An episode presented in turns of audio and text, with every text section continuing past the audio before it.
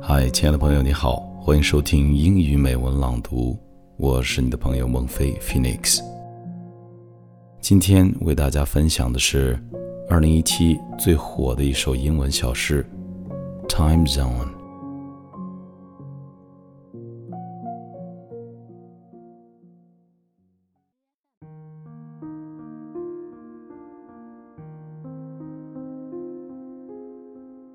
New York is three hours ahead of California, but it does not make California slow.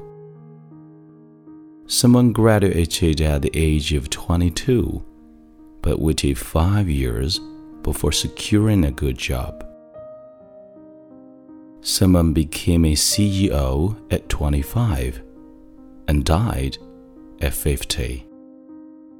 While Another became a CEO at 50 and lived to 90 years old. Someone is still single while someone else got married. Obama retires at 55, but Trump starts at 70. Absolutely everyone in this world works based on their time zone. People around you might seem to go ahead of you. Some might seem to be behind you. But everyone is running their own race in their own time.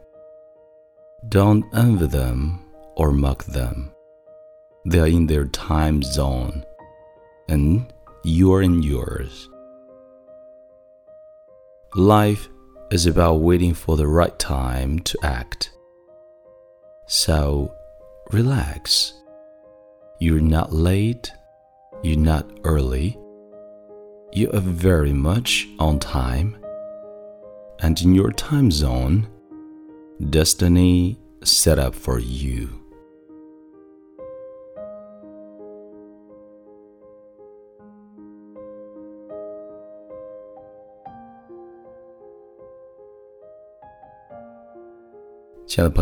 本期节目到这里就结束了，欢迎你在微信订阅号或网易云音乐搜索“英语美文朗读”，来邂逅更多暖声美文。